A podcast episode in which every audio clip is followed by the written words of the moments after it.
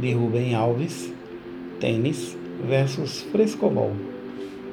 Depois de muito meditar sobre o assunto, concluí que os casamentos são de dois tipos: há os casamentos do tipo tênis e há os casamentos do tipo frescobol. Os casamentos do tipo tênis são uma fonte de raiva e ressentimentos e terminam sempre mal. Os casamentos do tipo frescobol são uma fonte de alegria e têm a chance de ter vida longa. Explico-me. Para começar, uma afirmação de Nietzsche, com a qual concordo inteiramente. Dizia ele: ao pensar sobre a possibilidade do casamento, cada um deveria se fazer a seguinte pergunta: Você crê que seria capaz de conversar com prazer com esta pessoa até a sua velhice? Tudo mais no casamento é transitório, mas as relações que desafiam o tempo são aquelas construídas sobre a arte de conversar. Sherazade sabia disso. Sabia que os casamentos baseados nos prazeres da cama são sempre decapitados pela manhã. Terminam em separação, pois os prazeres do sexo se esgotam rapidamente. Terminam na morte, como no filme O Império dos Sentidos. Por isso, quando o sexo já estava morto na cama e o amor não mais se podia dizer através dele, ela o ressuscitava pela magia da palavra.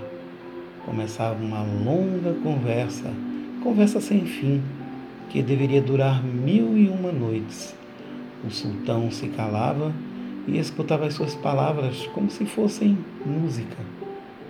A música dos sons ou da palavra é a sexualidade sob a forma da eternidade. É o amor que ressuscita sempre depois de morrer. Há os carinhos que se fazem com o corpo e há os carinhos que se fazem com as palavras. E, contrariamente ao que pensam os amantes inexperientes, fazer carinho com as palavras não é ficar repetindo o tempo todo: Eu te amo, eu te amo. Barthes advertia: Passada a primeira confissão eu te amo, não quer dizer mais nada. É na conversa que o nosso verdadeiro corpo se mostra, não em sua nudez anatômica, mas em sua nudez poética. Recordo a sabedoria de Adélia Prado. Erótica é a alma. O tênis é um jogo feroz. O seu objetivo é derrotar o adversário, e a sua derrota se revela no seu erro. O outro foi incapaz de devolver a bola. Joga-se tênis para fazer o outro errar.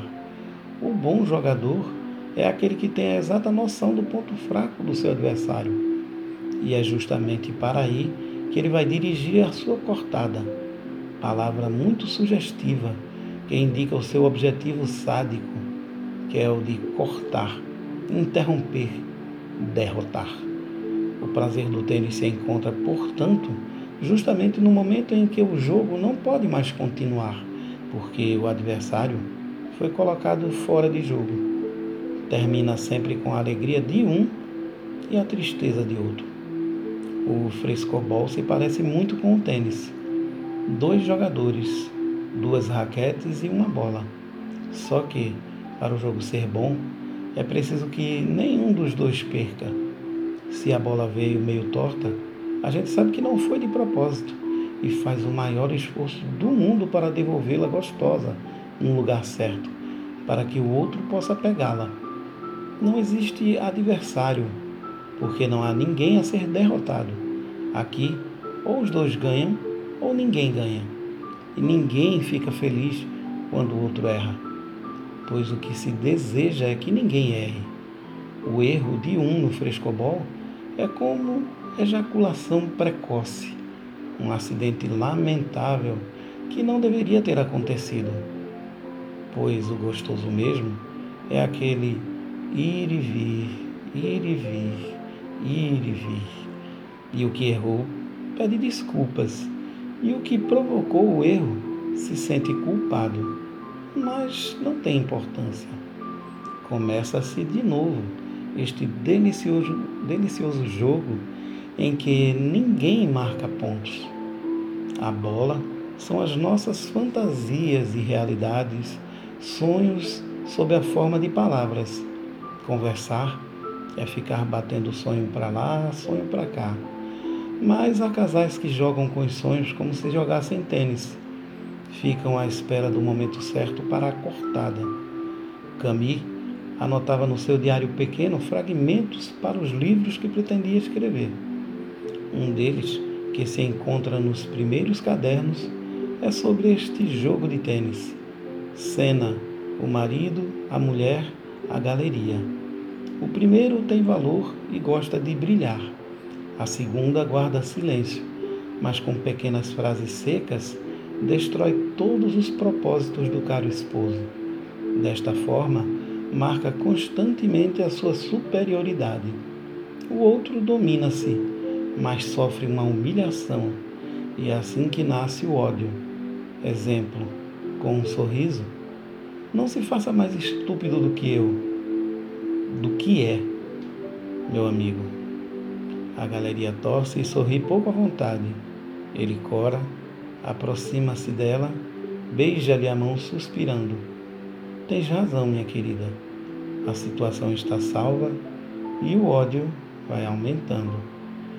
Tênis é assim. Recebe-se o sonho do outro para destruí-lo, arrebentá-lo como bolha de sabão. O que se busca é ter razão e o que se ganha é o distanciamento. Aqui quem ganha sempre perde.